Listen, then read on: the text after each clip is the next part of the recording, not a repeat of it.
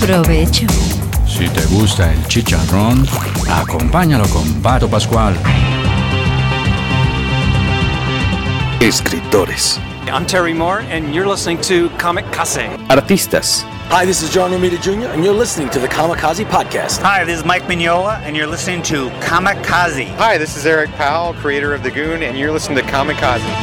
Editoriales. Hi, this is J. Scott Campbell. You're listening to Kamikaze. Hi, this is Terry Dodson, and you're listening to the Kamikaze Podcast. Traductores. Hello, it's Kamikaze from Grant Morrison. This is Gary Frank, and you're listening to the Kamikaze Podcast. Coleccionistas. Hi, this is Frank Cho, and you're listening to Comic Kazi. This is John Bogdanov, and you're listening to the Kamikaze Podcast. Editores.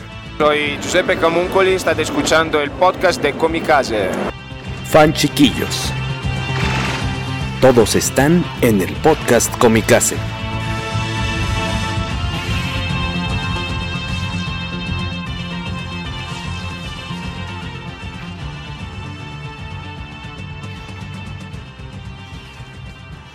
Hola, hola, ¿qué tal? Buenos días, buenas ya tardes, buenas por noches.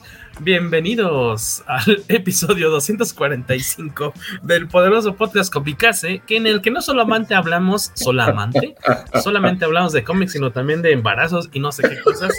Este, antes de entrar al aire, cuando se nos escapa que tenemos abierto el micrófono. Pero bueno, eso solo lo sabrán aquellos que estuvieron conectados en el en, el en vivo. Los que eh, escucharon esto ya después en el formato de podcast, ahora sí que en audio nada más, se perderán de las peripecias sentimentales personales de la familia, amigos o del propio Luis Maggi que nos acompaña esta noche. ¿Cómo está usted? De mis amigas consumidoras de prednisona. ¿De qué? De prednisona. Güey. ¿Qué es prednisona? Dan, ilumina. Eso mismo estaba yo diciendo hace rato que, que, puse el audio en el... No entendí por qué se puso en automático y luego entendí, Jorge Tobalín puso. No, ¿sabes qué? No, no, no, me he dado cuenta que cuando le damos este. Eh, cuando sale la cuenta regresiva, se automáticamente la plataforma eh, libera, eh, desbloquea nuestros micrófonos. Aparentemente, porque ya es la segunda vez que nos pasa que alguien nos dice, ay, los podíamos escuchar mientras hablaban en la cuenta regresiva. Prednisona es una medicina que, que, por cierto, es la que suena a medicamento. Sí, sí, sí, sí. sí y, y no, no, nos patrocina ni nada. Este, tal vez, tal vez aquellos que han visto mi panza en los últimos meses podrían parecer que yo soy este vocero o algo así de pregnisona. No, no, no, no. Todavía el embarazo eh, masculino no es real. Este, pero les digo que es este, solamente tacos de pastor eh, cenados demasiado tarde. Qué bueno que ya está despenalizado y que no se escuchó cuando dije, estás buscando la marihuana. Qué bueno que era algo legal. ¿no? Ahora que está la cultura de la cancelación de moda. Exactamente. Señor, buenas noches a Luis Maggi, que anda por acá con nosotros. Gusto en verte, andaba, has andado también eh, de viajecillo. La última vez que nos acompañaste fue hace poco, hace dos episodios, cuando platicamos de Nemesis Diagonal, ¿qué era? Este, el otro episodio, ¿cómo se llama aquí la película de Stallone? Eh, este, Samaritan. perdón, Samaritan Diagonal Nemesis. Eh, y después hicimos este especial de Tortugas Ninja de Last Running, que aparentemente te gustó mucho, que nos falta liberarlo en audio. Yo espero que eso quede mañana o el viernes a más tardar. Y ahora estamos platicando por acá eh, de el especial de 30 aniversario que publicó DC Comics, pues con respecto obviamente a las tres décadas de existencia de uno de sus personajes pues más queridos, digamos en, en años recientes más también emblemáticos, más taquilleros y de los que venden más cómics, al menos portadas variantes, que es este, estatuitas y juguetitos, que es Harley Quinn, ¿no? Creación de Polini. Poldini y de eh, el señor Brustin, uh -huh. co-creación, co-creación de ambos. Eh, ya está cumpliendo 30 años y como ustedes, a los que escuchan el poderoso podcast cómicas, el PPC, eh, uno, pues gracias por estar aquí en el episodio 245, se va acercando el 250, recomiéndanos con qué tema quieren ustedes que celebremos ese milestone, ese número mamonzongo, el 250. Y eh, gracias por estar aquí con nosotros en el 245. Y eh, como les decía, pues eh, eh, para quienes escuchan habitualmente este programa de miércoles como hoy, que se publica cualquier otro día de la semana, ya en otras ocasiones le hemos dedicado espacios a estos especiales de aniversario o porque algún cómic, algún título en particular llega a un número cerrado grande, a un número, te invento, 500, 300, 1000. Hemos Wonder hablado. Woman, Robin. Wonder Woman, Robin. De, Green Lantern hablamos en su momento. Creo que nos hemos saltado varios porque de repente como que se juntaron muchos. Joker por ahí hubo, Catwoman, creo que Catwoman no le entramos, si no me equivoco. me- me acuerdo de esos, sé que no hicimos Aquaman afortunadamente. Aquaman Y- no. Robin sí lo hicimos, muy bonito, sí. me acuerdo. Flash, creo. Hemos hecho varios, ¿no? No todos, no todos los episodios, por- porque DC, no es que haya abusado, pero DC se le juntaron de repente como estos En un- estas, año, numeras- es- estas numeraciones y estos como muy pegaditos, como año tras año, como varios de sus personajes fueron apareciendo de forma consecutiva, muy pegaditos, ellos sí le dijeron de aquí somos y empezaron a sacar estas antologías con historias cortitas hechas por distintos equipos creativos. Eh, y eh, para aquellos fans de Harley Quinn, pues aquí está hoy una reseñilla que vamos a compartir con ustedes de nuestra experiencia leyendo esta cosa. ¿Te parece bien si antes de que arranquemos, aparentemente y esperamos tal vez nos alcance el buen Carlos Rambert, el cacha, por aquí en unos minutos más? Eh, Beto Calvo y Joaquín andan con chambita y cosas personales, no pudieron acompañarnos hoy, pero eh, me gustaría que saludemos a quienes andan por hoy, eh, por hoy, esta noche más bien, acompañándonos un ratito mientras grabamos. Te late si pasamos unos saludos. Claro. Señor Luis Maggi, pues aquí tenemos uno. ¿Qué nos dice Palomo, Alberto Palomo? Mi, mi querido Alberto, ¿qué tal banda con mi casa? Me agarran con la otra. Estaba en el en vivo de la covacha de Cobra Kai. Sí, ellos empezaron, creo que, no me hagas caso, nueve, ocho y media, nueve. Hace un ratito tuvieron, empezaron en vivo de, me imagino que ya acabaron de ver la serie, porque no tienen nada que hacer los cobachos. Y entonces pues ya pudieron platicar de la serie completa, muy divertida. A mí, a nosotros todavía nos faltan unos episodios en casa. Estoy atorado. Pero-. Yo no puedo. Me- me- la- una coreografía de centro comercial de la temporada 3 me, me ha impedido arrancar y le, le meto a otras series. ¿Cuál- ¿Qué le estás entrando ahorita? Ahorita, eh, mira, tra- traía atorado y no había terminado la de Hawkeye, esa me la eché esta semana. Ok. Estoy, pero pegado en la de House of Dragon, este. Fire and Blood, ¿no? Esa es para mí. Y me salí un poquito del tema, eh, bueno, eh, yo, yo por eso no participé, traía la de Obi-Wan igual pendiente, esa la acabé la semana pasada, pero agarré algo completamente ajeno al- a la cultura pop, que es, está basada en un documental y en un caso real, es The Staircase, con Colin Firth y Tony Collette.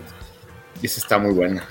No me Colin preguntes Firth- legalmente Colin- la veo en... Ah. Roku, ¿no? Legalmente.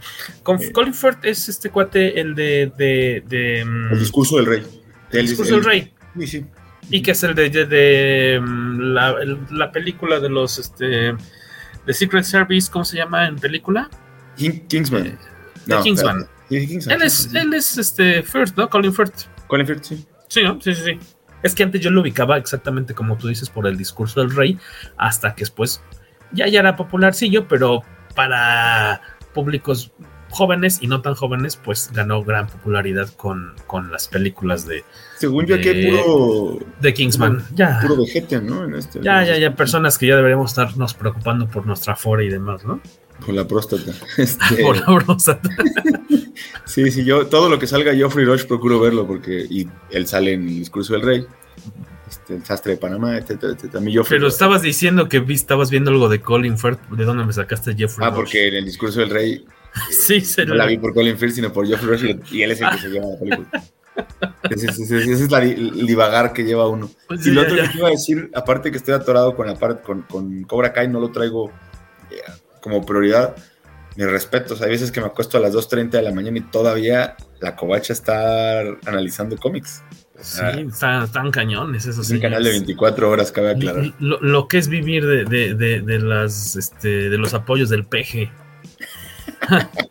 Saludos a los queridos cobachos. La mayoría de ellos muy queridos. Eh, Mugen MCM94. Buenas noches, señor y saludo de una vez al buen Doom Rock. Buenas noches, al fin los alcanzo en vivo por el trabajo, no había entrado, pero hoy por lo menos los oigo en lo que ando en la chamba. ¿En qué estás chambeando estas horas inhumanas, Doom Shep? Platícanos.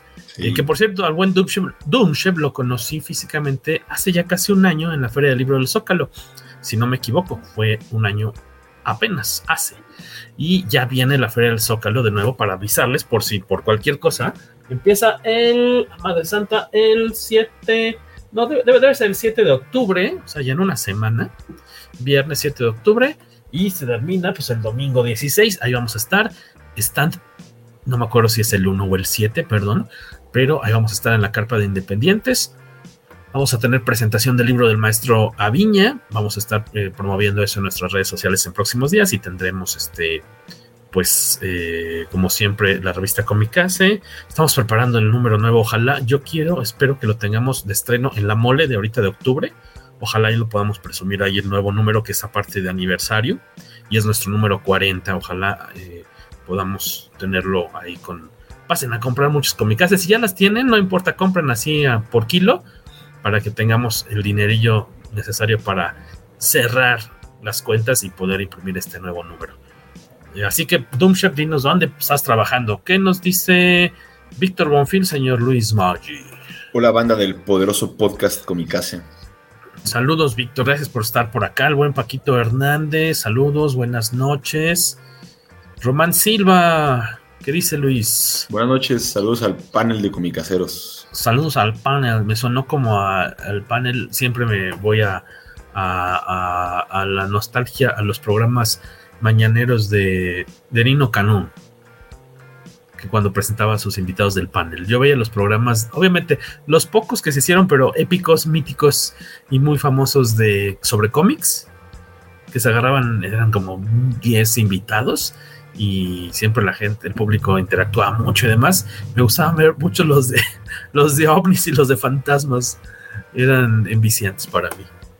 Yo sí, y casi siempre en la entrada duro a esos, ¿eh? ¿Y usted qué opina? Cuando estaba de vacaciones, pues podías, ponían temas ahí como picosillos, este, como atractivos, pues como, no voy a decir para toda la familia, pero, pero pues estabas ahí flojeando en casa en verano, pues podías ver programas, estos programas de 3, 4 horas, no me acuerdo cuánto duraban.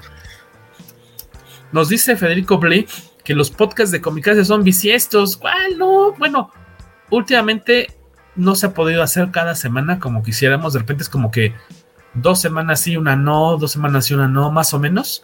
Porque el vida real, hashtag la vida real. Pero pues esperamos ya que se regularice. Reality, Bites. Reality Bites.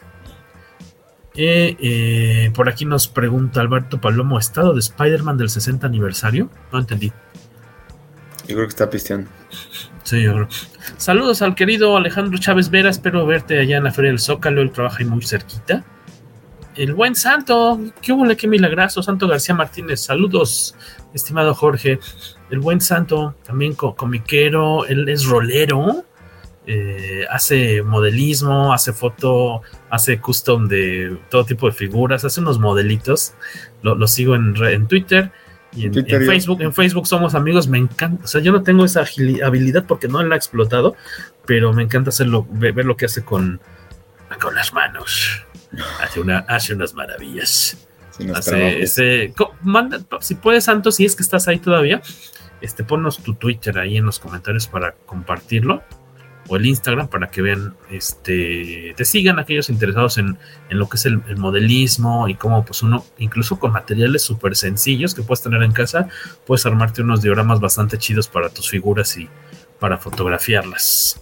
Ahorita que, dijiste eso del, del, modelismo y armar, yo me acuerdo que estoy hablando de la primaria probablemente, ¿no? Era la caja de cartón, la cortabas, le ponías el papel este de ladrillo, agarrabas el cartón del papel de baño y le ponías aluminio para hacer todo lo de las tortugas ninja de donde vivían. Ah, ya. Así, así lo hacías, qué chido. Sí, sí, sí, qué padre. No, yo, yo, este, fíjate, en chavillo de en prepa tomaba clases los sábados de modelismo de, de plastilina y uh -huh. no era tan malo. Pero había uno de nuestros compañeros que sí nos llevaba varios años, los, uno de nuestros compañeros que terminaron de plano este, eh, contratándolo como maestro, porque era buenísimo José Luis Morel, que ahora si lo siguen en redes sociales o lo ubican, él desde hace varios años, él, él, estudió escultura y hace, eh, él se dedica mucho a, la cuestión de como del custom y también ha hecho incluso esculturas para marcas como Mattel, como Super Seven, es súper fan de He-Man, bueno, de Motu, Masters of the Universe, y él ha hecho, hace muchas cabecitas, tú le puedes encargar las cabecitas variantes o hechas por él de personajes, porque luego tú compras una figura de acción y está bien fea la cara, y dices, no manches, o sea, lo demás está bien, pero la cara está horrible, y él es de los primeros que, que, que hace sus, sus caras mucho mejor de los que los uh -huh. originales, y luego pues las merquea por ahí. Estoy aquí poniendo, ya, ya no me he dado cuenta que seguía corriendo el, el cintillo de este, este, en un momento comenzamos. Estoy aquí poniendo hoy toca hablar del especial de 30 aniversario de Harley Quinn. Malillo el cabrón, vamos a poner. Mal, malillo el cabrón, vamos a ponerle. Pero de todos modos, lo comentaremos. Fíjate que fui a.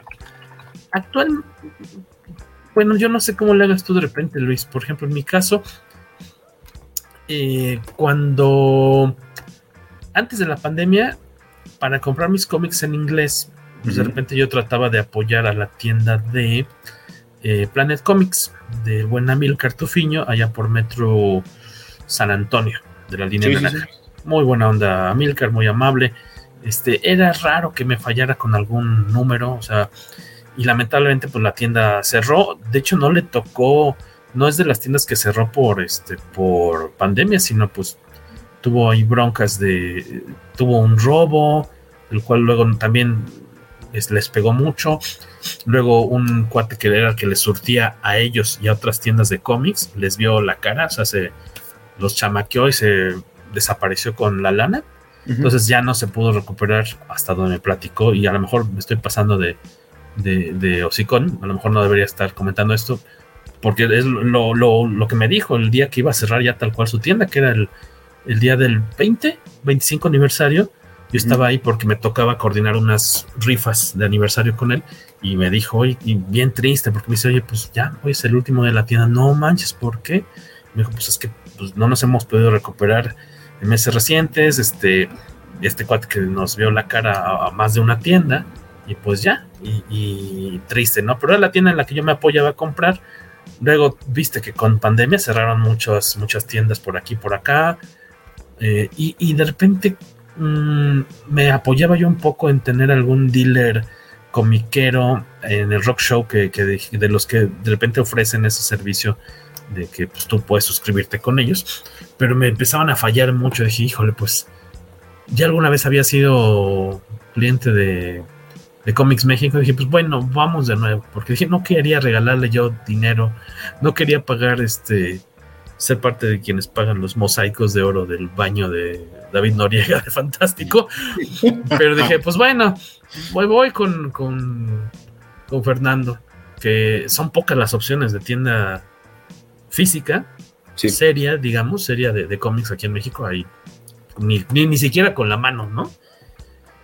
Entonces, este, y pues hubo unos cómics que no, no me pudieron conseguir a tiempo en, Comics México. Dije, pues ching, y modo, voy fantástico, me queda relativamente cerca, unos 20 minutos de la casa. Dije, ni modo. Y que se me cruza el condenado Harley Quinn Special, ¿qué? 30th Anniversary Special. Y me, que me impactó. Había varias portadas por ahí este, a la mano, pero la que más me gustó fue la que agarré yo, que es la de Argerm, Stanley Lowe. Hay otras muy bonitas, pero dije, ah, mira, esto estaría suave para... Es una lectura, pues digamos, rápida. Son 10 historias cortitas. Acaba de salir. Es un, digamos, es un cómic calientillo. Y no por su contenido picocho, picante. Sino, este, pues, estaba ya a la mano. Dije, pues este está bueno para cotorrear. Y... Oh, decepción. Antes de decir por qué oh, decepción, ¿tú dónde te apoyas actualmente cuando consigues... Cuando... Por alguna extraña razón tu credencial y tu, tu, NIP, tu número de la librería, de la biblioteca de Liechtenstein no están funcionando y tienes que comprar el material físico, ¿cómo lo consigues? Mira, a empezar soy coleccionista de cualquier cosa que se me atraviese, entonces la verdad es que sí, casi todo lo compro en físico. Pausa. Doomship, dinos dónde es para esta promoción, para caerte, porque yo soy de esos borrachines que vas a poder correr tarde o temprano. ¿eh? Eso es Con, una- Contexto para quienes están escuchando nada más. Eh, sí, nos perdón. contestó Doomship Rock que él trabaja en un restaurante bar y a estas horas es cuando ya solo esperamos a que se vayan los borrachines para poder ir a descansar. Igual son bienvenidos acá y les hago una promo. Ahí voy a estar. Un- ah, eh, ponles closing time a esta hora, ya les toca que les pongan esa. Yo, o sea, cuando es suscripción, sí voy a, a, a Comicast el Fantástico. ¿Vas Porque a fan de Zapata? a Zapata. Félix Me queda- para empezar, me queda caminando de la casa. Eso, es- eso es un punto básico. Ah, dices que estás bien cerca, ¿verdad? Sí, sí, yo, yo estoy ahí sobre el eje 8 más o menos, entonces me quedan o sea, un kilómetro. Esa es una. Dos, la ventaja que sí tienen ahí es el correo, me mandan un correo que ya llegó el material, cuál es el que llega, y luego yo, porque viajo y todo estando pues, en la lela, y la neta es que luego no sé qué Sí, traigo, claro, entonces Se te el olvida, correo y ¿no? comparo y la madre. Cuando es Bakishu, este, voy con Fernando siempre, es, o sea, y Comics México es para Mm. mí el mejor de Bakishu completamente. Correcto. Procuro no comprar Bakishu más que cuando viajo, pero con él si traigo y sé que voy a ir por, por una buena cantidad de, de cómics, siempre voy con él, él siempre surte Bakishu. Ah, Inclusive nos hemos topado en, en- en algún lugar donde estamos comprando. En convenciones. Ajá. Eh, y antes iba a Planet, que también me queda muy cerca, eh, cuando no era suscripción y yo iba a ver si agarraba algún tomo de algo que, que quedara. La verdad es que si hay algo que no alcanzo ahorita a agarrar en suscripción o que encuentro en una mesa o que encarezcan de más ahí en Fantástico. Como el eh, cómic de la patria, ¿no? De Green Sí, sí, sí, sí, yo- yo- yo de tengo 120 a 1200 cuatro- hijo de pesos. su madre. No, no, no. Yo, te- yo tengo cuatro dealers en Facebook, dos en Monterrey y dos aquí en. México que me mandan. Y a veces a un límite también le iba a comprar en Mérida. Entonces ar- armé mis cinco. Entonces, rápido veo y busco qué tienen. Si me interesa, ya sea que hagan re- resurtido o que estén todavía en el pedido, siempre estoy tagueado, ¿no? Entonces, en la medida de lo posible, eh, entro a ver si ya sé que no voy a encontrar algo ahí en, en Comicastle, ¿no? Que en general ahí es donde tienen más cosas, por ejemplo, estos de que te decía de A Calculated Man o de Newborn o, o todo, todo lo que es este independiente que estoy muy Ah, no, de- fíjate, yo. de Ajá, Frank dime, dime, de Dealer, por ejemplo. El de Dealer. Yo nomás compré el 1. Fíjate, yo nomás iba a buscar unos cómics, ba- ba- ni back issue, pero reciente, que se me habían, que no me los pudieron conseguir y salí como con ocho cosas, chale. Con el de Harley Quinn salí con esta onda, Vanish número uno, que no tiene que ver con el suavizante de telas de Donny Cates y Ryan Stegman, que dije, órale, bueno, dije, mira, son dos personas muy respetadas, eh, es un número sí. uno, Ajá. y dije, pues mira, si no me gusta, lo revendo y ya, ¿no? Este, ¿Y te me gustó? llevé- no lo he leído, amigo, lo compré el domingo y no he tenido chance. El, ¿cómo le llaman? Este es un, este, el...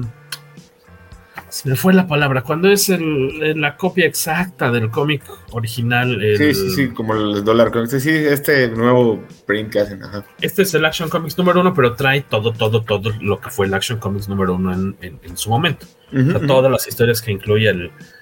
Ay, por favor, alguien que se haya ido a la escuela, que me pueda poner ahí en, en, en los comentarios. que me eduque, que me ponga, se me fue la palabra de, de ¿cómo se le llama? Este, a estas reproducciones, reediciones con material ya publicado, obviamente, pero que son un facsímil, ya me llegó. Un fascínate, sí. Eh, el- el- por ahí nos decía alguien, está el cómic del 60 aniversario de Spider-Man, dice eh, Alberto Palomo, no sé si se refiere al Marvel. No, se refería a que en la covacha estaban hablando de. Hablando, hablando de eso, también me, Sí. se me pegó este, el Amazing Fantasy número 1000, yo me fui por la portada de Campbell, nada más tenían como dos portadas ya. Creo que es otra opción de, de cotorreo para la próxima semana. También, ya sabes, las historias cortitas, ¿no? Sí. A, a mí ese tipo de, opción. de títulos sí me gusta entrarle. La, la verdad es que en Marvel me- mantengo un poco lejos porque, pues de por sí, con, con todo lo que es la Bat Family es un tema largo para, ten- para, para poder llevar. O sea, Catwoman, Nightwing, Robin, Oh, Robin. Exacto, ¿cuántos títulos tiene, no? Exacto. Y a mí me gusta mucho Daredevil justamente eh, y, y- y Punisher siempre me ha gustado. En esta ocasión compré la primera, la- la- algunas miniseries, la última ya no me gustó. Entonces no, no crees que ando tan cerca de Marvel. De, de Marvel, pues Star Wars. Todo lo que salga de Star Wars, ahí sí soy. Yo ando fanático. buscando como loco el número uno de Obi-Wan, me lo están... De Obi-Wan Kenobi, su, su miniserie nueva. Sí, sí, Tengo sí. el 2, el 3, el 4. el uno no, no, me lo pudieron traer a tiempo y ahora estoy este, pariendo camotes o chayotes. De todos modos, lo que sea, de, pero parir un camote o un chayote, uno debe doler y otro debe picar. Si no lo consigues en noviembre, yo tengo una vuelta y a lo mejor de trabajo y me, me lo traigo de allá de, de Los Ángeles. Me, me, parece perfecto. Y se me pegó un Creep Show número uno de um, Skybound Image, pero lo compré porque era una blank. La compré para ver si me la llevo a la. A la ahí va a ser a la Comic Con a la mole de octubre. Uh -huh. Este, y si se amarra un artista que espero que ya anunciemos en estos días, ya ha venido un artista que tiene que ver, ha tenido que ver en el pasado con un, una calavera llameante. Oh, me encantaría una blanca aquí de él. Entonces, este, me la compré como para un sketch, la verdad, para ver si se me ocurre y si tengo la lana para comprarme un sketch ahorita en, en la mole. Pero pues, y ahí es, así es como llegué toda esta historia de 25 minutos, no es cierto, para terminar en el especial de Harley Quinn de 30 aniversario. Creo, creo que, no, pero, pero digo, el, resumen un poquito de lo que platicamos, creo que es, no hay opciones en la ciudad eh, eh, difundidas con buena difusión eh, para comprar que le puedan competir, a, pues básicamente a, Fantástico en sus sucursales y a, y Comics México, ¿no? que son los, creo que la, el mercado se ha reducido drásticamente a ellos dos, ¿no? Entonces, este... Sí, para cómic está así semanal, pues sí está cañón, ¿no? Sí, sí estaría interesante encontrar otro sistema. Lo que pasa es que también mucho del mercado que compra Ubox está en Facebook y el sábado en el Rock Show, ¿no? Es, es, es, es este, abrumante la cantidad de gente que estamos ahí adentro y, y, y, no hay otra opción, ¿sabes? No hay otra tienda como en su momento la tenía Vero, ¿no? Física, física. De sea, ajá, en su momento, sí.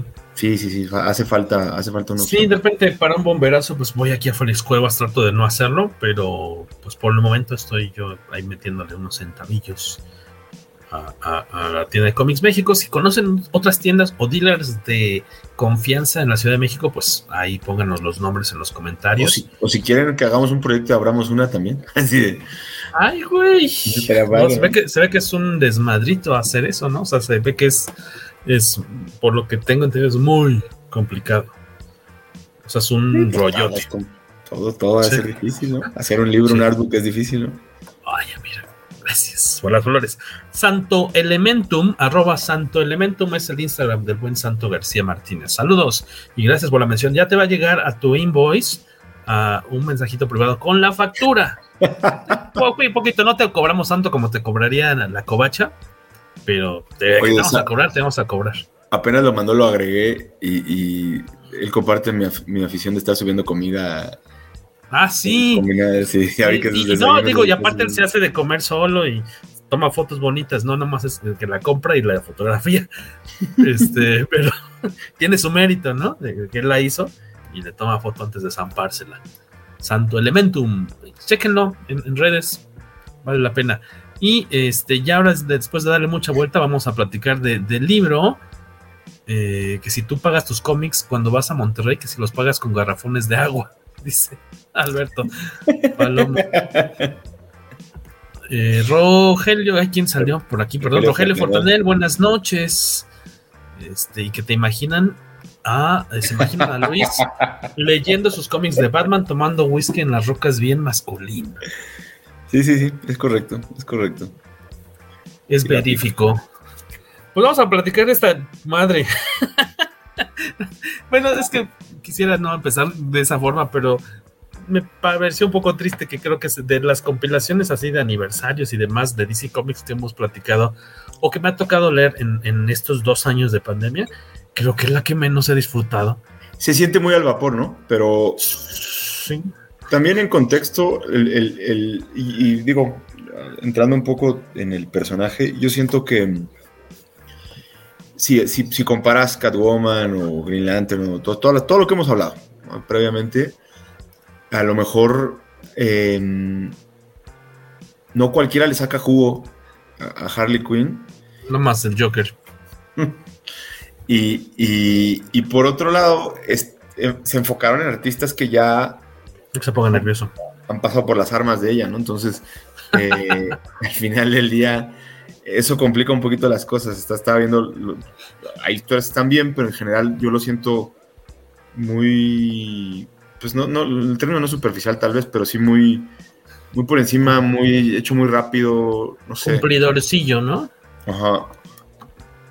Es que son, son 10 historias de 10 páginas, en, si no me equivoco, en promedio, si no es que todas son de la misma extensión. Tienen a, varios equipos muy interesantes, eh, tienen a varias estrellas, tanto en interiores como en portadas, que esta Honda tuvo eh, las portadas variantes, nada más, pues ahí les decimos, son como quienes están. En la portada general principal, en la regular está Amanda Conner, ¿no? Que es tal vez después de Bruce Timm, pues la artista más reconocida, la más asociada con con, con esta Harley Quinn. Sí. Eh, Lee Bermejo, obviamente Scott Campbell, eh, Frank Cho. Ah, fíjate, la de Frank Cho, no me acuerdo cómo es. Ah, no, sí, ya me acordé. Esa no, no, la tenían. Frank Cho, Amanda Conner, obviamente. Eh, como ya habíamos dicho, Terry Dodson también. Los Dodson, sí. Eh, los Dodson, Adam Hughes, que esa estaba muy bonita, pero creo que era de las super caras, ¿no? En la que le estás tallando la cabeza y salen distintas versiones de, de Harley Quinn, de su choya. Stanley Lau, Jerome Opeña, Stefan Sejic y obviamente Bruce Timm.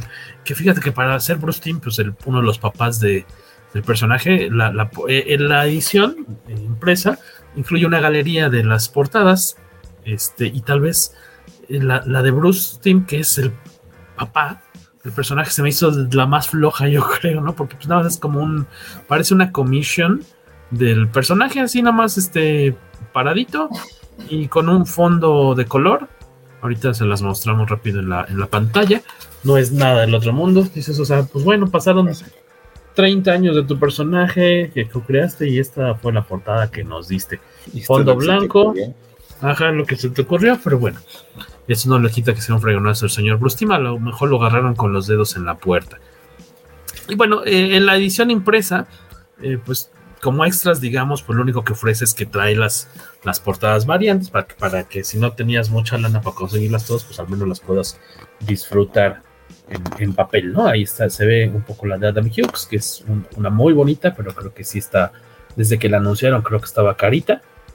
Eh, y la del señor Libermejo a un lado, que ya sabemos que sus colores van, es como, siempre es como más oscuro, ¿no? Es más agresivo, por decir de alguna forma, el arte. Así que, pues, este, yo, yo, de tal cual las que estaban ahí disponibles, creo que era la de Campbell, que no me pareció nada del otro mundo. Otra más, no me acuerdo cuál, y la de Harley Quinn, perdón, la de Argel, que dije, esa está bonita por si hay oportunidad. A mí me gusta la, de Stepan. No la firme. Y Sejic no la vi en vivo, pero Stefan Sejic, este, es, siempre se, olvida, olvida, si es, él es croata, ¿verdad? Sí. Este vino alguna hace ya bastantes años a, la mole y eh, él tiene de hecho una de las historias, escribe y dibuja una de las historias que están en este, este número y también tiene una portada muy bonita. Creo que en, cuestión del arte tal vez sea de los más, de las historias pues que lucen más, ¿no? En este número. Él, él es de mis favoritos totalmente. Aquí y antes, o sea, realmente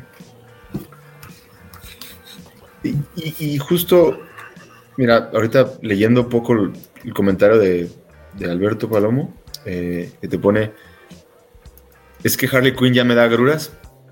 Yo siento que parte de lo que hace que este cómic no sea tan impactante o que vaya a pasar a la historia de ninguna manera, aparte de que pues, los compilatorios de aniversario no, lo logran, porque son, son historias cortas, el, personaje está hoy encasillado y bueno, tal vez siempre, ¿no? Eh, en, esta, en este payaso, ¿no? En este jester eh, de corte que vive la, lela y haciendo estupideces, ¿sabes? es un bufón, ¿no? Es un bufón sobreexplotado, ¿no? Y, y, algo que a mí me gusta de, por ejemplo, de, la, de justamente de la serie de Stepan que se llama Harleen, si mal lo recuerdo, te lo estaba buscando. Sí, ese se llama Harleen, la que salió en el 2019 es que le da otra mm, profundidad, o sea, le da, le da otra dimensión. Le da otra perdón, ¿qué? Es que le piqué un botón equivocado y pues, disparé la cuenta regresiva. Sí. Dije, sí, sí, Luis, muy importante, muy interesante lo que estás diciendo. Sí, sí, sí. Perdón, amigo, perdón, me equivoqué. No, no, no, solo siento que, que, que está encasillada en este, en este tema de Jar Jar Binks, ¿te das cuenta? ¿no? Entonces, todo es un chiste, todo es un chiste, todo lo toma, o sea, la, la ves inclusive en, en, ahorita que estoy leyendo todo lo de Deceased y todo lo de All Out War, Vampires y todo este rollo de DC versus Vampires. En todos lados, para ella la vida no, o no, no hay profundidad, pues un payaso, güey. Entonces, eso simplemente no te da la dimensión adecuada para poder hacer más historias porque justo es el mismo la misma, la misma personaje haciendo tonterías en diferentes settings. Entonces eso, eso dificulta mucho, ¿no? Necesitas variar un poquito. A lo mejor Gotham City Sirens no la leí, te daba otra dimensión. No, no, no, es escasa, es cara. No he tenido la fortuna. Ese es Estepan, ¿no? Ese es arte padrísimo. A los que no están viendo, puso la portada este Jorge de, de, Stepan, donde está el Joker manejando como si fuera un títere a Harley Quinn, muy al estilo de, de, Jester, pero se ven, los dos se ven insanos prácticamente, ¿no? O sea, no, no se ven cómicos. Nos dicen acá Paco Hernández que yo recuerdo y vi que la variante de Hughes se puede encontrar en Sanborns. Eh, pero como en Sanborns, o sea, cómic. Ah, bueno, es que este no es de grapa, este es un tomito, este, pasta.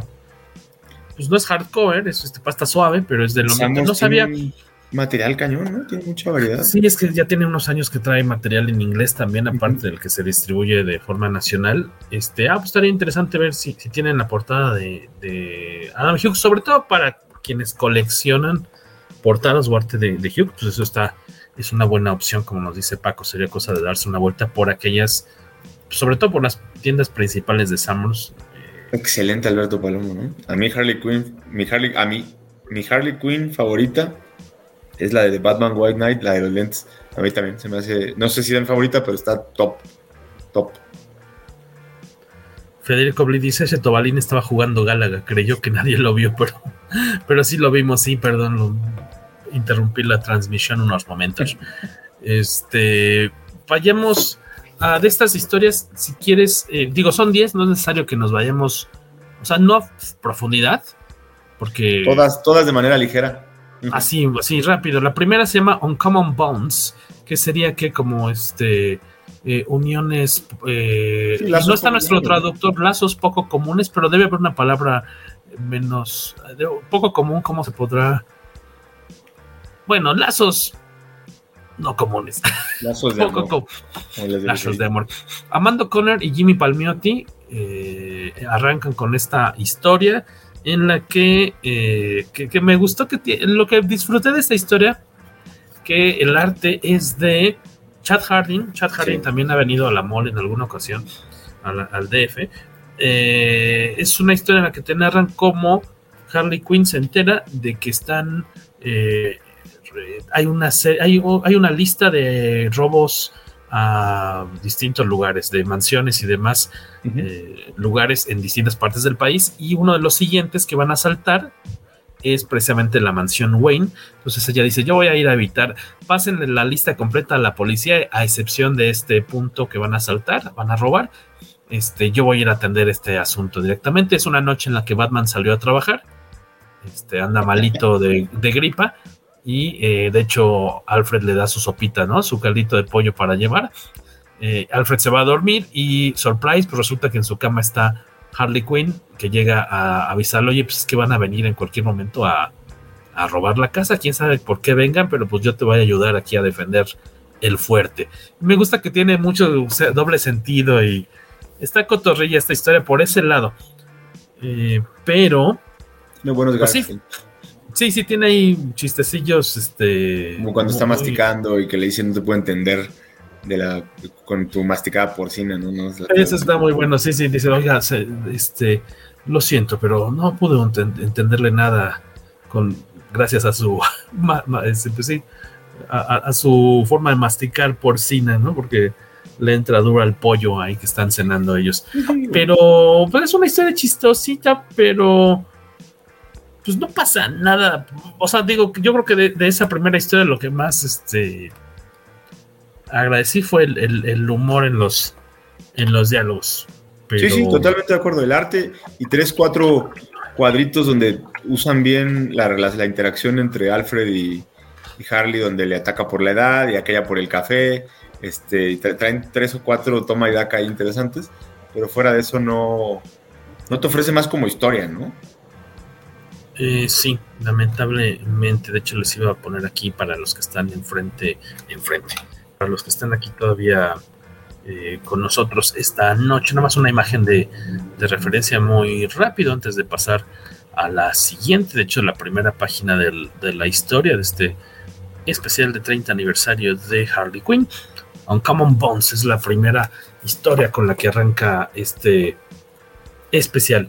La segunda historia es. Eh, yo dije, uy, esta va a estar buena porque Cis and Desist, and Disease, de hecho, no es Disease, sino Disease.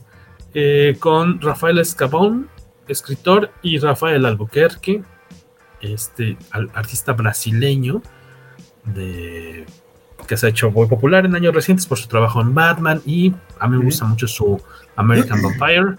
American Vampire, eh, Rafael Albuquerque, la segunda historia. Eh, ¿Ubicas bien cuál es, es esta en la que... Perfectamente, que va, que va con, otro de los de Suicide Squad. Eh, con, un, nuevo miembro, ¿no? Del Suicide Squad que se llama El Hombre de los 15 Minutos, el 15 Minutes Man, acompaña a Harley Quinn en una misión. ¿De qué se trata esta misión? Prácticamente están en una, en una isla en el Pacífico y eh, Harley está conociéndolo a él, él está platicando conforme van avanzando la historia de por qué le dicen el 15 Minute Man, eh, cómo llegó ahí, ¿no? Y, que si tiene superpoderes, demás, van conforme avanzan, él le va platicando y ella se va dando cuenta de que, de que él no, pues no, o sea, no es ni superhéroe ni supervillano, ¿no? Y, justo ella va, durante la misión, que se supone que es el 15 Minute Man, porque en 15 minutos termina las misiones y te lo hace ver eh, con, el ego, con, de que pues es que yo llego, y destruyo todo y vámonos, ¿no? Y contigo a, un lado va a ser todavía más fácil, una psicótica todavía le dice, como tú, eh, perdón, heroína, eh, va a ser mucho más fácil terminar en 15 minutos. Y, y conforme avanzan se da cuenta de que pues esta es su primera misión de él y que en realidad él no es un superhéroe, sino que es, es una especie de castigo que le están enviando porque él forma parte de un equipo de relaciones públicas y comete un error y Amanda lo... lo Amanda Waller. Amanda ah. Waller lo, mete al, escuadrón suicida y lo manda con, con, Harley. Ellos llegan a un punto donde abriendo una bodega encuentran a unos niños fabricando juguetes. Y, igual el pequeño cuadro cómico de, del hecho de que los juguetes son de superhéroes y viene el Joker en el mismo paquete y ella así como de... Mm", así de un sociópata, un villano y dos superhéroes, hablando de Batman y de, y de, y de Joker. Y, y, cuando entran, eh, le hace clic a, a, Harley que pues lo enviaron para morir a, al 15 Minute Man, ¿no? Y que él empieza a buscarse en los bolsillos la bomba para que, que, traen los explosivos y pues él es el explosivo. Y los niños salen corriendo, él, lo saca y pues él revienta y Amanda le hace saber por la comunicación que pues sí, o sea, qué bueno que tú sobreviviste, pero el plan nunca fue que, que el saliera. saliera vivo de ahí, ¿no? A mí me gustó, la verdad es que la historia, de, como todas, en, un, en un eh, cuadro muy corto para trabajar, en muy, pocas páginas, hacen algo diferente porque te dan sustancia en algo muy rápido, terminan con algo inesperado realmente y, y ponen esos tres este, cuadros cómicos interesantes, ¿no? Que, que, que, te la hacen mucho más completa que la primera. Y el arte está muy bonito, la verdad es que yo siento que hasta se ve en el, mismo rango que la primera, o sea, tiene el mismo estilo, pero este está, no sé, como diferente, más completo, innovador tal vez para, para Harley Quinn, ¿no? Este me gustó, a pesar que también es muy, muy sencilla la historia, es un, un chistecín de vamos a mandar a Harley Quinn a una misión suicida con un personaje que, de, o sea, tú no lo sabes de entrada, este, pero es un personaje que está creado ahí tal cual para no sobrevivir la historia, o sea, eh, y dices, ay, qué, qué humor tan cruel, pobre cuate que no sabe que su, su nombre clave de, pues no de superhéroe, su nombre clave es el, el 50 Minute Man, es porque tiene esta cuenta regresiva en el pecho que le venden como de que pues él es tan bueno para los trancazos porque es cinta negra, ¿no? Tercer dan de karate. Eh, su, según esto, su, su, habilidad es, no tengo poderes, pero mi habilidad es terminar en 15 minutos, yo ya terminé la misión. Y pues la bronca es que más bien pues, tiene algún explosivo implantado y pues de ahí no va a salir. Es un, un chistoretín de 10 páginas. Este, eh, digo, también no pasa nada si no lo lees, pero pues creo que es de lo más simpatiquillo de este, de este número, ¿no? Definitivamente es de, lo, de los mejores. Oye, pregunta Félix Farsar que si ambos somos fans de Harley Quinn. Yo no. Fíjate, nunca me ha llamado así la atención el, personaje. Este es para mí es too much. no. Mm, el hecho de que. Más bien necesito leer más del personaje porque a lo mejor la, la percepción que tengo yo es de que siempre, como decía Luis, siempre es el personaje que va a estar acá en la locura total y de repente yo y haciendo cosas extrañas y raras y fuera de lugar. Entonces, de repente creo que para mí eso deja de sorprenderme porque siempre va a estar haciendo... Eh, es, un, es unidimensional. y seguramente hay historias muy buenas, ¿no? Hace todavía que como dos años tuvo una novela gráfica premiada a Leisner, ¿no? Que la que ya no la reseñamos, la de Broken... ¿Era Broken Glass? Harley Quinn, Broken Glass, Broken que íbamos a tener programa eh, dedicado a esta novela gráfica y ya no se pudo, no la pudimos armar. El único que lo acabó de leer a tiempo fue Beto Calvo. Este, ese me gustaría leerla con tiempo. sé que se publicó en español, si no me equivoco, creo que lo sacó este, Televisa, me parece. Ese me interesaría leerlo con, calma. Pero fíjate, este, dije, ah, mira, pues es un, historias cortas de aniversario, trae unas portadas bonitas, dije, este está bastante firmable. Dije, pues esta me la voy a llevar para si hay una oportunidad en el futuro de volver a verla a Argent.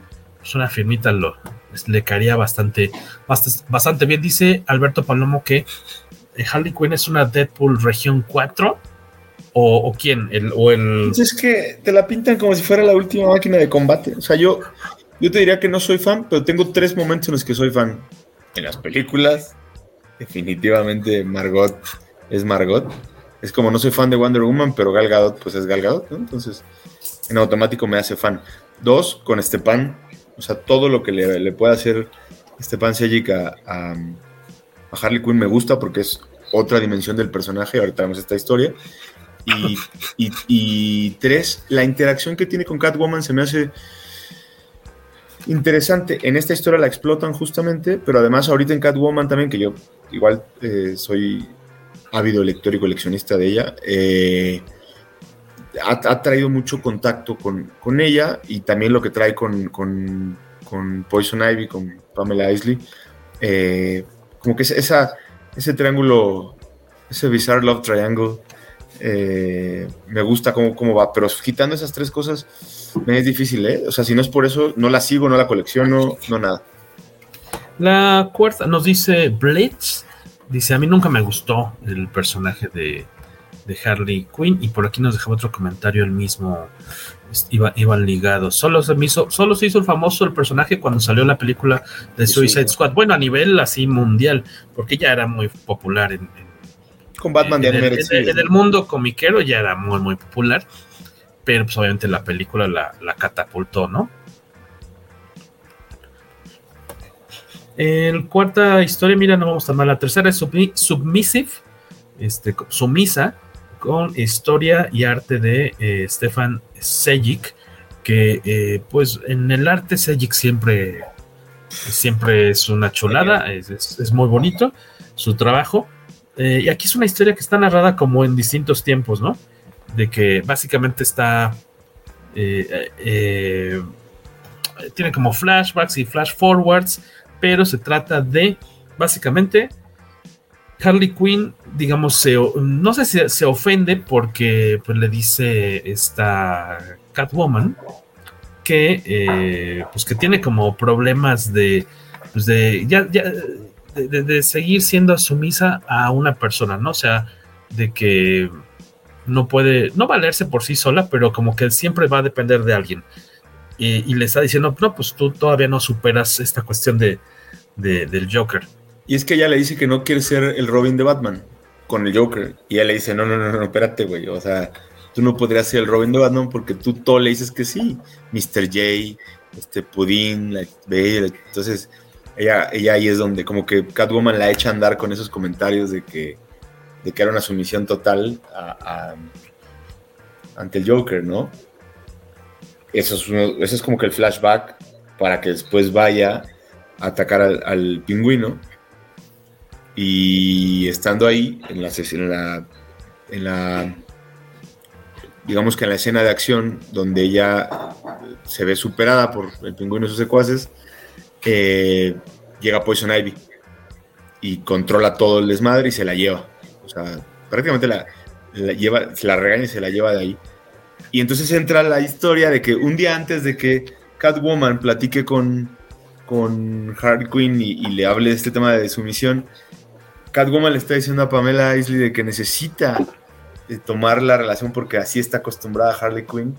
Entonces, es, un tema de, conspiración de parte de, Catwoman para poder mejorar la relación entre Poison Ivy y Harley Quinn porque echa andar a las dos para que una termine siendo el papel del Joker de control y para que vuelva a ser sumisa, pero con Pamela Isley, eh, Harley Quinn, ¿no? Y todo esto está padre porque lo maneja en tres tiempos, con arte muy bonito, con secuencia de acción y con, buenas conversaciones de Catwoman con ambas, ¿no? Sí, esa creo que es de, de las mejorcillas. Tampoco es una cosa guau, pero el arte de Sejic siempre atrae bastante. O sea, pero además te saca del, contexto de todas las historias. Para mí es lo mejor justo porque se sale del personaje que hemos estado criticando todo el tiempo, unidimensional, bufón, nesco. Entonces te da algo diferente, es, es la, de las pocas, y no es que la única que te da algo diferente en la publicación. eso sí. Y por aquí nos dejaba comentario. Eh, Alberto Palomo dice: A mí, Harley Quinn, me gustan los cosplayers que salen en la página que empieza con X y que caben vídeos. no me ha tocado ver algo así de Harley Quinn. No, es que no me gusta Harley Si me gustara Harley Quinn, te habría dicho a lo mejor, no, pues sí, claro, coincido con Palomo, pero es que no me gusta el personaje, entonces no se me ocurriría. Mándale los links, por favor, Palomo. Links, dice, links solo pasó. Y Félix nos dice que es un alivio saber que no nos ha gustado o que no somos fans del personaje. Dice, no, y obviamente respetable a quienes guste y seguramente les gusta por una buena razón, o sea, no nomás porque está loquita y es única y... ¿Cómo era este? Única y detergente. ¿Cómo era? Este, seguramente, obviamente, hay, historias buenas del personaje. La cosa es que no, no las conocemos nosotros, no las hemos cruzado voluntariamente. Ya lo he intentado, dice él, y nunca he conseguido ser fan de Harley más allá de la increíble Batman The Animated Series. A ver, don Jorge, ya se aprendió mi apellido, Félix Farfan Sarsa, si no me equivoco. Ahora sí, y porque siempre digo Zárate y creo que no es Zárate y es Zarza y Zarza según yo lo asocio porque había o hay un conductor de noticias que se apellida Zarza en TV Azteca entonces lo asocié de esa forma. Espero ver si eh, espero ahora sí haberlo dicho de forma correcta.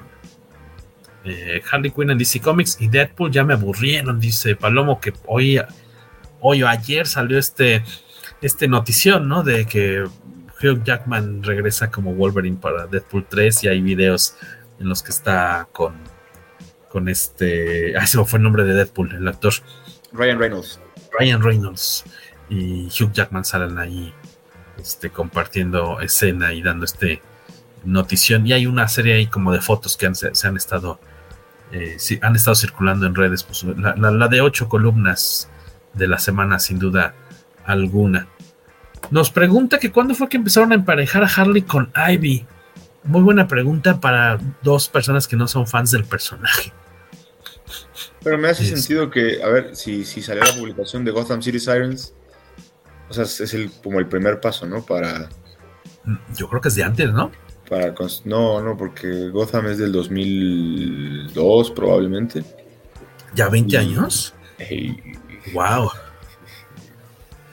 Y antes de eso, Harley, es más, Harley todavía está hiper pegada al Joker, todo lo que es eh, No Man's Land. y todo ese tema de, o sea, todo lo que es 95, 2002 tal vez, pues, y, para poder emparejarla hubo que hacer esta disociación entre Joker y, pues, si te fijas, ya, ya es un personaje independiente, ¿no? Aunque tenga sus, y el origen pues se debe a, a Joker, ya ahorita ella, Joker es un referente de su tema psicológico, pero en realidad ella ya trae una historia y una línea de cómics totalmente separada de esto, ¿no? Tan así que ya la juntaron con el Suicide Squad también para, como para hacer un borrón y cuento nuevo. Así lo viera yo, ¿no? Como, como una, le da fortaleza que no esté bajo el paraguas del villano más importante de DC Comics, ¿no? O más, o más sobrevendido, más sobreexplotado también puede ser. Dice que ya me gané una caja de donas por ahora sí ya aprenderme los apellidos de buen Félix. Eso me parece ¿Las donas? maravilloso. Las puedes ir a depositar, no las sonó horrible eso. Llevar las donas al stand, o el 1 o el 7 del, de la carpa de independientes, editoriales independientes de la Feria Internacional del Libro del Zócalo. Ahí estaremos por las tardes, porque en las mañanas hay que chambearle. Eh. Ahora estamos viendo en pantalla una paginita de la, de la siguiente historia de esta antología de, tercer, de 30 aniversario de eh, Harley Quinn, que es Criminal, no es cierto, How to Train Your Hiena, cómo entrenar a tu hiena, con guion de Stephanie Phillips y arte de Riley Rosmo. Eh, me gusta el, dibujito muy toon, ¿no? De esta, de esta historia en la que Harley lo que quiere es extraña a sus hienas porque las llevó a dejar a un, las llevó a dejar, las fue a llevar a un a un zoológico, a un, ¿cómo dirías? Como un santuario, diríamos. Las, las, fue a llevar ya para que vivan en libertad sus hienas y se topa ahí con unos cazadores furtivos que están eh, aparentemente queriendo cazar un elefante y tienen la mala fortuna de atravesarse con Harley Quinn y de que ella se reencuentre con sus hienas y, lo, y todo lo que eso conlleva. Es una historia súper, súper sencilla. Este es chistosilla, pero en mi caso creo que no aporta mucho esta antología. El dibujo yo creo que está muy lindo, muy, muy, muy onda toon. Eh, podría ser atractivo para, para, algunos. ¿En tu caso te latió esta historia? Soy, pues, fan de los animales, entonces me late el tema de que se reúna con sus hienas. Eh, eh, o sea, en ese sentido, se me hace que le agrega al compilatorio una historia que no tenga que estar relacionada con o puramente con violencia. La anterior tiene que ver con amor y, domina, y, y, y dominancia o dominación. No sé cuál domina, dominación. Ajá, sí, domination. Y, y esta tiene que ver con animales, entonces sí me gusta, pero y esta plática ya la hemos tenido en el de Green Lantern. También sale Riley Rosmo de y a mí no me gusta, sí es muy toon, sí, efectivamente, no es malo, o sea, y te da otra, otra dimensión de los, de los... Pero también aquí, justo en Harley, hay, hay un exceso de este tipo de arte que no lo encuentras en Green Lantern, Batman, Nightwing, etcétera, ¿no? Entonces, no, el arte para mí se pierde, igual que en los demás, y no soy fan de él tampoco. O sea, eh, eh, lo puedes poner en la primera historia, lo puedes poner en la segunda, y son los tres muy parecidos en el, estilo de dibujo que trae, porque es el tipo de dibujo que se relaciona con Harley Quinn. Acá nos dejan un dato interesante. Eh, recuerden, dice Félix Farfan Salsa.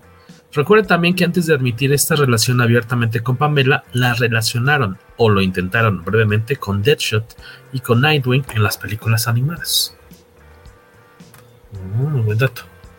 Sí, y. Eh, no, no, no, no, nada. Yo, yo, lo único que voy a decir es: mira, con Nightwing no iba a entrar nunca porque, pues, Nightwing eh, está hecho para Bárbara Gordon, o sea, y ahorita justo ya tienen la relación formal en el último número de Nightwing.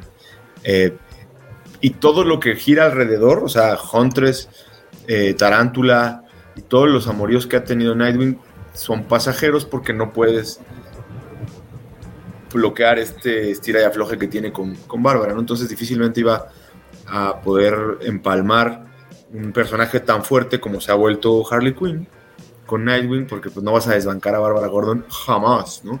Y Deadshot, pues siento que mm, no tiene el, o sea, Floyd Lotto no tiene el, el peso dentro del universo a, nivel cómics para para llevar una relación porque pues no, no, no, tiene ni su propio título, ¿no? Básicamente.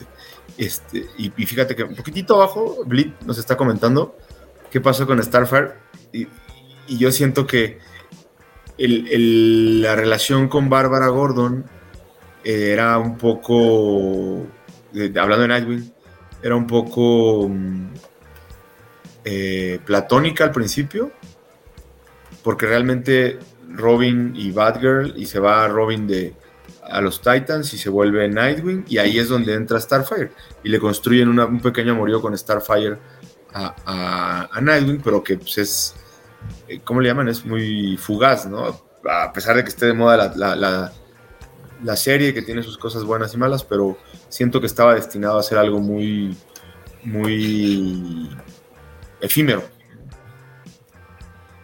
¿Qué nos dice Félix Farfán? Ah, está muy bueno, me, me gusta porque hay, hay, buena dinámica. Ya tenemos polémica. Eh, yo difiero ampliamente porque siempre he amado la pareja de Richard y Coriander. Sí, o sea, yo no, no, no pondría en tela de juicio el, si hacen buena pareja o no. Creo que además Nightwing es de los personajes que más ha evolucionado con el tiempo, desde ser Robin hasta esta versión de Nightwing que eh, es más rico que Bruce Wayne en términos de billetes y, y que ya es candidato a ser alcalde de una ciudad, ¿no? Y que trae y que está ejerciendo sus ideas. Entonces, es un personaje que ha ido evolucionando adecuadamente desde el vestir, el actuar, la inseguridad, el liderazgo de los titanes, alejarse y ser un personaje que admiran y apoyan de lejos. Entonces, creo que Coriander estaba muy bien para una fase en la que estuvo él y después trae una fase de inestabilidad donde agarra Tarántula y sucede el asesinato del hermano de Blockbuster eh, ya ves que son dos sellos, y, y, y, y, luego está solo y, trae sus, sus que veres con, con Huntress también, que va por fuera de la ley, le pegan el tiro y tiene una relación efímera con esta morena que tiene un bar cuando se llama en lugar de Dick Grayson, este, eh, Richard, ¿no? Ahora se, se, hace llamar Richard durante varios eh, números porque la caja bestia le, le, avienta un, tiro en la cabeza. Eh, y ahorita como que es la, la, culminación de un proceso de maduración de Nightwing, así, así lo, lo, vería yo. Entonces sí, creo que hace una muy buena pareja eh, Starfire con Nightwing, pero en la época en la que Nightwing estaba en los Titanes, eh, en el momento en que se separa, también ella con la personalidad y volubilidad que puede llegar a tener, ya no cuadra como, como pareja de... Y además a la gente le gusta tener que lo tengan soltero porque pues es el personaje más codiciado de los hombres de DC Comics, ¿no? Acá nos deja el palomo. También piensa en pobre Nalwing. Lo han mancillado, lo han mancillado muchas mujeres. Pues es el sex symbol de DC, ¿no? Sí, lo que dice Félix, el, a mí el trabajo de Tom Taylor y Bruno Redondo se me hace increíble. Increíble. Uh, es, es, de lo mejor que hay ahorita para mí. Y eh, preguntan que si cuando dijiste que se agarró la tarántula era el Bur, dice Alberto Palomo. Este, tenemos otra historia que es la eh, que es un golazo, que no, no me gusta, o sea, me choca cuando ya van varias veces, ¿no? Que la aplican así, que una de las historias cortas en verdad es un cachito de una novela gráfica. Que, o sea, no es una historia autoconclusiva, sino que en verdad están, es un teaser de una historia que quieren venderte después y es precisamente eh, las páginas que le dedican a la historia de Criminal Sanity, que es tal cual eh, una probadita de la novela Joker Harley Criminal Sanity de Cami García y los artistas Miko Swayan y Jason Padower. Fíjate eh, que ahorita que tiene otra novela así, ¿no? O sea, previa. Es este. La, la verdad lo desconozco. Yo, y, yo un, un, un, episodio y no me gustó realmente este de Criminal Sanity. Pero había como un. Eh, ah. ¿Qué? ¿Qué vas a decir? Ah, bueno, esta, la, esta, lo que, estamos que se publicó antes, ¿no? Esto es lo que estamos lo que estoy proyectando ahorita, según yo, es eh, la novela Criminal Sanity en portada, que los, los artistas en portada son los mismos que crearon esta historia eh, corta que viene en, la, en esta antología. A lo mejor podría ser que no coincida la, la, portada. No, no, empezó en el 2019, por eso. O sea, se, se, quedó atorada en la pandemia, porque el primer, el primer es Black Label, ¿no? Entonces, el sello, entonces ya ves que son publicaciones mensuales o bimestrales en su mayoría. Ah, no se ha terminado. Pues, ajá, es lo que estoy viendo, que, que yo llegué a, a, leer el primero y como que no me estaba llenando. Y ahorita veo, o sea, que hay 5, 6, 7, hay 8 y el último es del 2021, o sea, se le tomó dos años terminar, entonces están insertando una historia de hace dos años realmente, un preview. Que a mí, este, de entrada, o sea, lo, lo, que cuando la vi, este, me llamó la atención porque me recordó el estilo de dibujo de este. Ay, ustedes que sí saben de cómics. Este artista que utilizaba, abusaba de las referencias fotográficas, muy atacado porque usaba fotos de deportes ilustrados, de Playboy, de películas 3X para sus mujeres y que luego repetía las mismas poses y caras. Es este que es muy bueno haciendo composición de, de, de, de, viñetas y de portadas, pero de repente pues ya se le veía mucho el truco de, estar clonando una y otra vez. Este Greg Land, Greg Land. Ajá. Y es esta onda fotorrealista que de repente dices, pues sí, tú no lo dibujaste tal cual, sino que es una carota, este... Eh, ay, no latino de plano. Estoy tratando de mostrarlo a la cámara. Dices, pues no, o sea, se ve que los, muchos de los rostros humanos de esta historia corta o de este adelanto probadita de la novela, pues son, están basados en fotos, que se vale, está bien, pero para mí, de repente siento que es muy evidente cuando quieren ahorrarse varias horas de dibujo. Sé que a, a, siempre es un tema polémico, pero este, de repente sí es muy notorio que usa modelos para, para hacer su, su arte. Y en esta, esta pequeña historia, eh, eh, trata tal cual de que esta Harley, no, aquí tal cual no es Harley Quinn, ¿no? O es Harley Quinzel, ¿no? O sea, Harley Quinzel, ajá. Ella está sirviendo, está como apoyando, como haciéndola como de asistente, de, ya de, de consulta, asesor o consultora, asesora al, al, departamento de policía de Ciudad Gótica y les está ayudando a eh, pues averiguar la identidad de un asesino que está eh, pues haciendo las suyas, envenenando a sus víctimas y haciéndolas que se queden con una gran sonrisa. Y resulta que no, que, que aunque creen que sería este el Joker, pues no, eh, todo indica que es otro personaje de la galería de villanos de Batman quien está, quien está haciendo esto. Entonces, tal vez para mí lo triste es que cuando llegas a la última página de esta historia, se queda en un continuará. O sea, sí, podría ser una historia corta que termina ahí, pero, pero no sé si tal cual en la novela gráfica o en este, en este título de Black Label, estas sean las primeras páginas de la historia o son unas páginas como al azar o, o qué rollo, porque te muestran la capacidad este, pues detectivesca de Harley Quinzel. Te muestran que es una mujer muy preparada, muy inteligente, que va un paso adelante de, de. Gordon y. ¿Cómo? De todos, ¿no? De todos. O sea, eso me latió. Pero cuando llegué al final y dicen, ah, ok, ya resolvió este caso, la persona culpable es esta, y lo hizo así. Este, la historia continúa en Joker Harley Criminal Sanity a la venta ahora. Dije, ah, me sentí como que me estaban timando porque no fue una historia hecha específicamente para ese tomo que nos costó 10 dólares.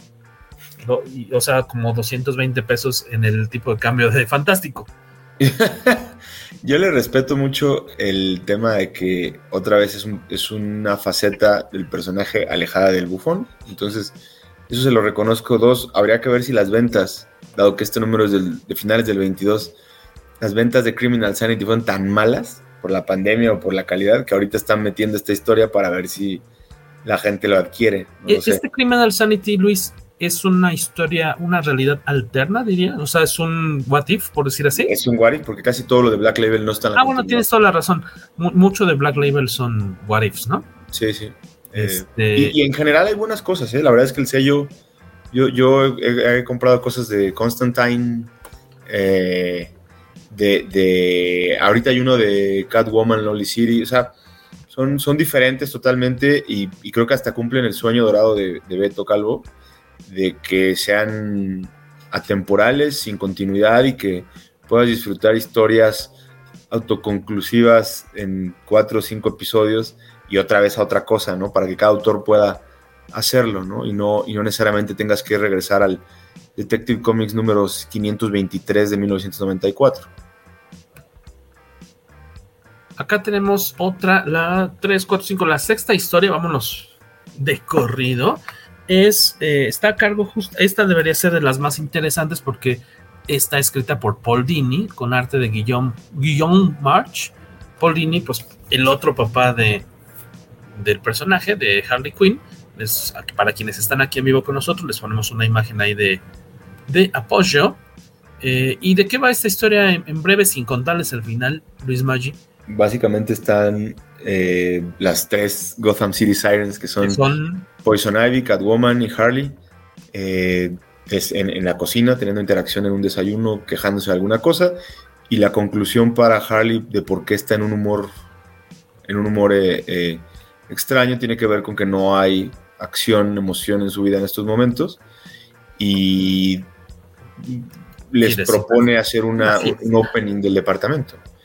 Eh, ellas de manera renuente pues terminan aceptando lo que ella quiere hacer y ella hace una fiesta que se sale de control donde además termina invitando a la mitad de supervillanos y como viene en la portada que estás publicando viene Bad Woman, Bad Girl y Wonder Woman entonces pues es como de oye qué desmadre se va a hacer si estás invitando superheroínas y estás invitando eh, villanas, ¿no? Que, que además eh, como dices tú, pues el, final está, está padre, se me, hace, se me hace igual, una historia un poco distinta, porque además no está centrada en ella.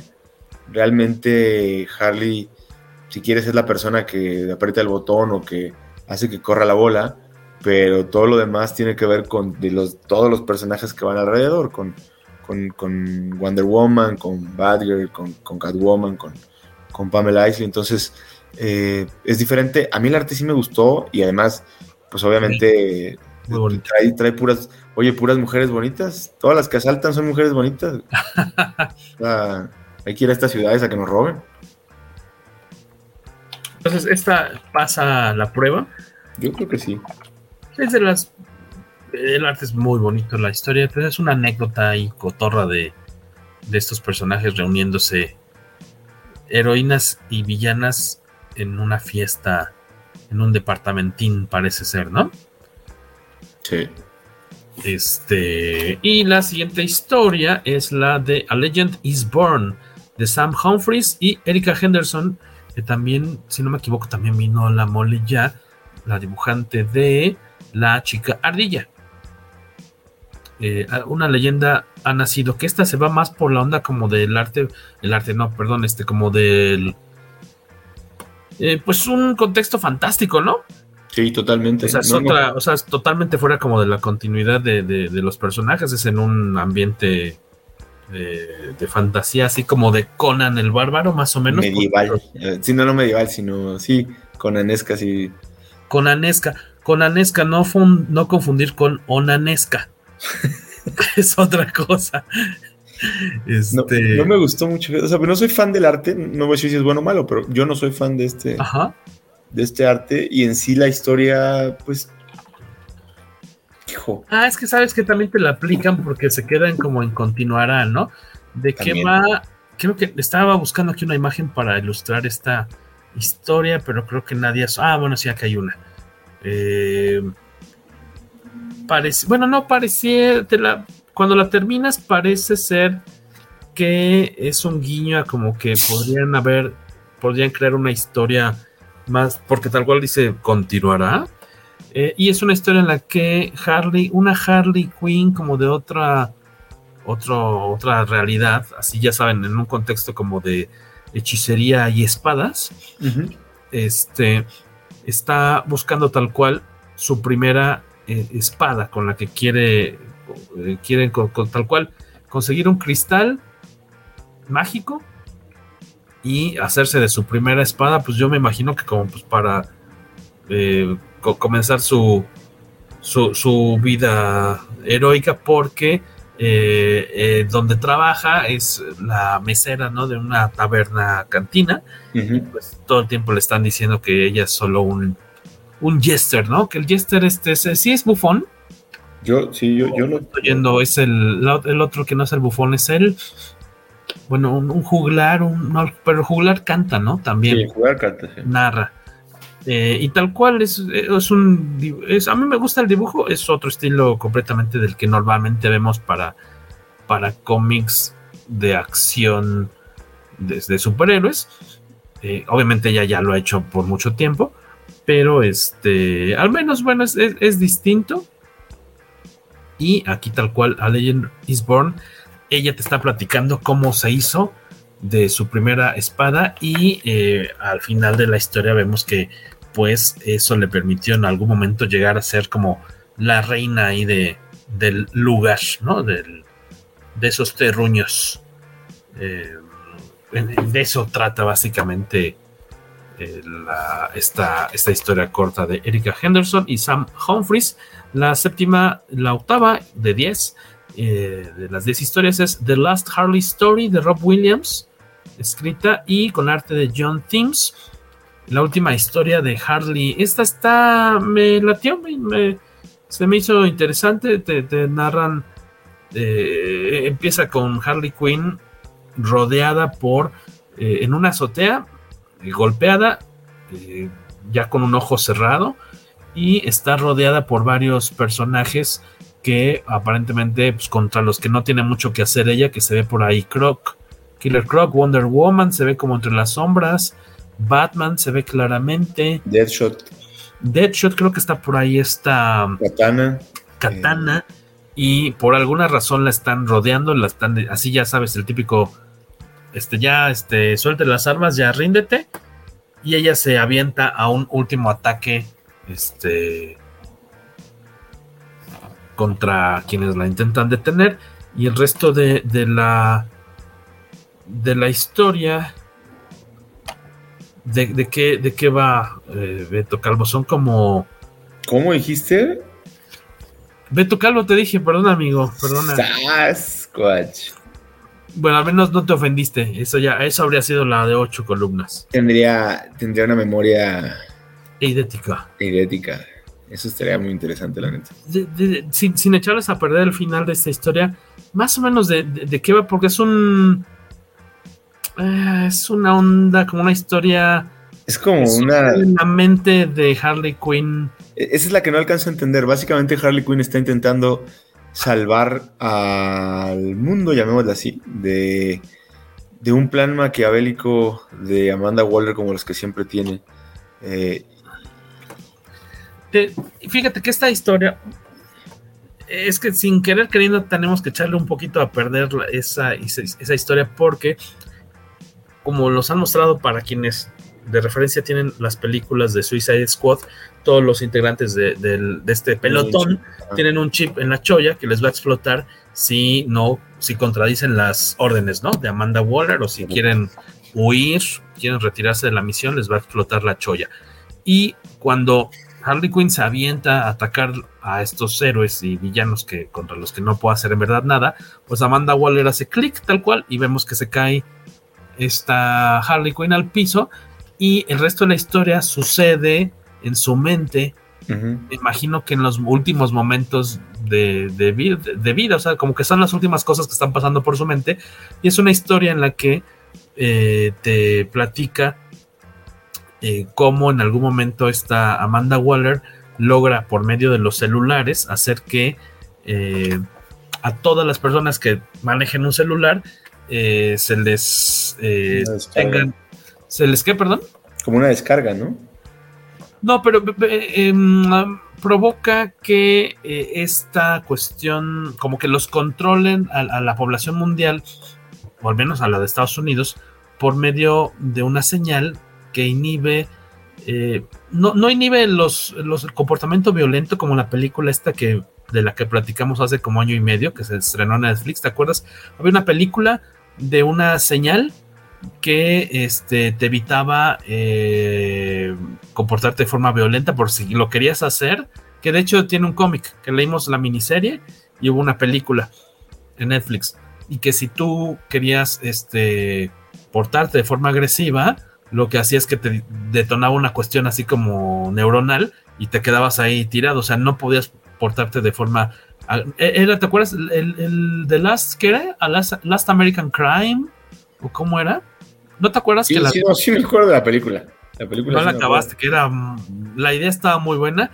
Y sí. estos cuates, en la película, estos cuates lo que hacen es consiguen como inhibir esta señal por mm. media hora, una hora, algo así, porque lo que quieren es robarse un banco e irse a Canadá, donde la señal esta inhibidora no, no existe, con millones de dólares, y hacer ya su vida nueva en Canadá, pero pues el plan empieza a salir mal, ¿no?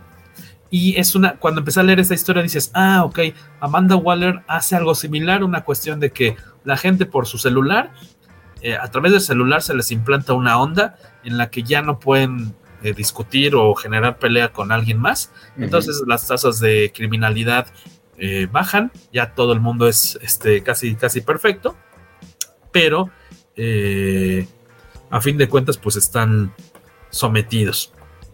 Y es una, y es una historia pues imaginaria que sucede en, en, la, en, en, la, mente tal cual de, de Harley Quinn cuando ya está pasando, digamos, al otro lado, cuando se está acercando a la luz, ¿no? Diríamos. Creo que te está platicando lo que sucedió, ¿no? En teoría. No sé si te lo está platicando o yo creo que es un sueño. No sé cómo lo interpreten ustedes, si ya tuvieron oportunidad de, de, de leerla.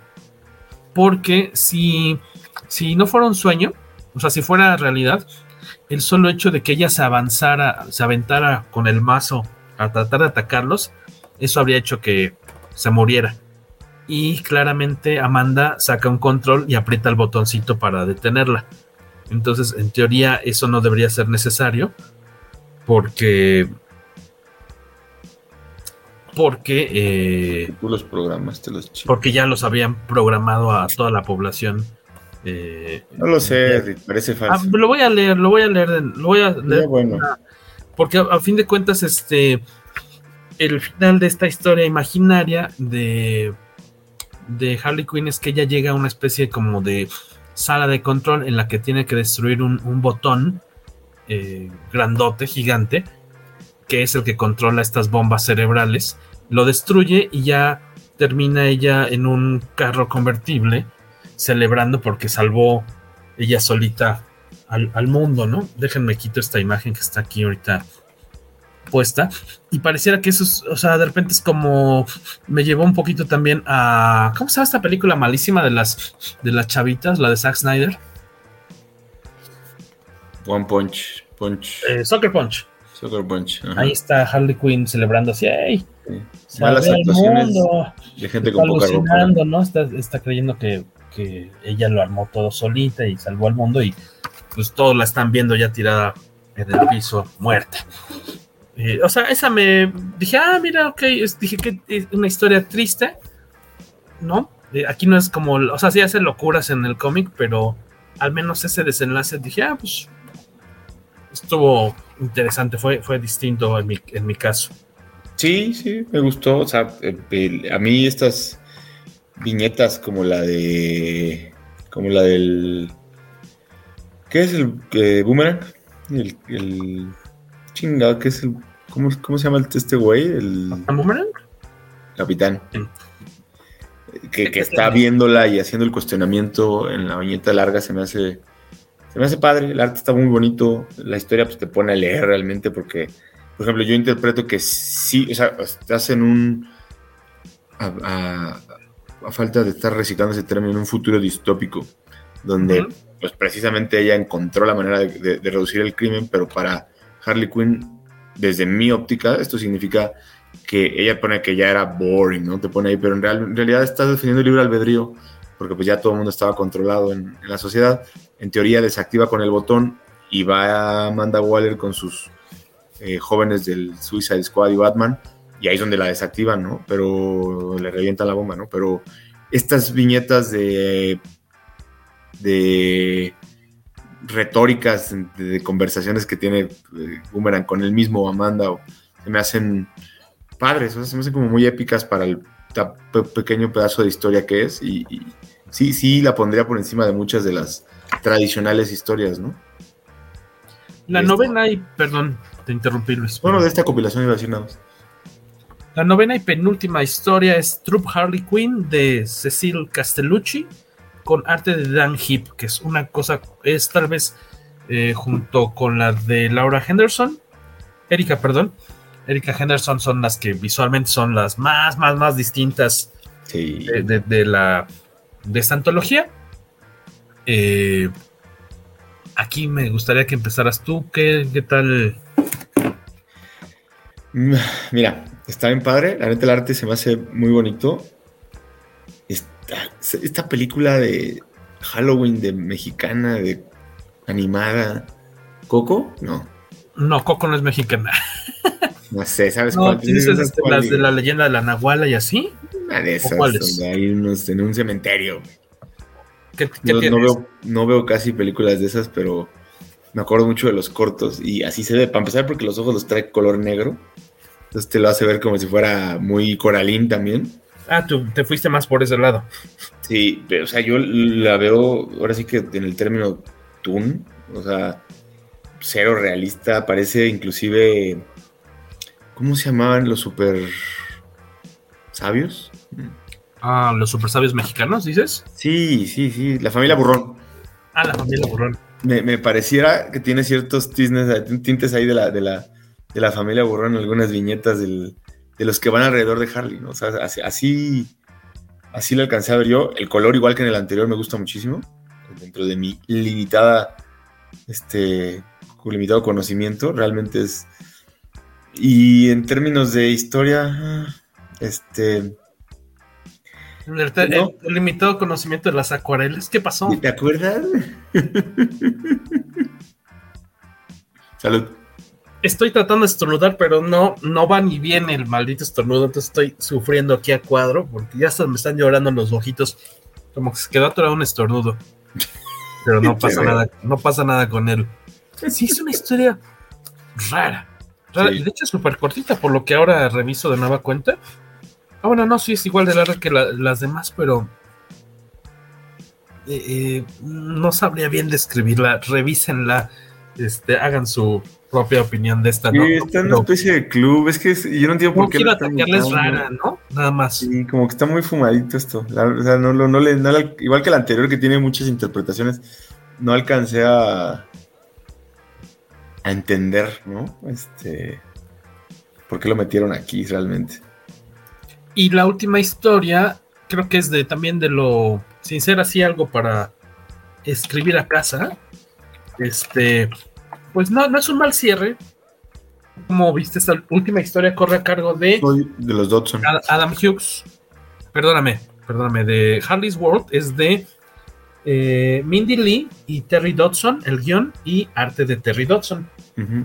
¿De qué se trata esta última historia? El, el, a ver, el, el arte de, de, Terry Dodson es. A mí se me hace increíble. Yo tengo unos. este Es más, cuando fuimos a San Diego, me traje de Image un, un no alcanzo a ver ya desde aquí estas alturas de mi vida, pero se llama Red, quién sabe qué madres, Red One, que, que a, mí, a mí me encanta, o sea, realmente el, el, dibujo que tiene Dodson en general, pero para Harley Quinn eh, no siento que, que haya sido el correcto, pues es un clásico de Batman persiguiendo a Harley Quinn por la ciudad y, y si alcanzas a ver el el modelo, el diseño de los automóviles, de las de los este, camiones, las furgonetas de policía, todo es muy 50, o sea, muy muy Batman 66, ¿no? El, el, el, como, que, como que lo hizo, no sé, una especie de combinación de en el tiempo. Eh, insisto, va la policía, va Batman, eh, Harley Quinn va en patines,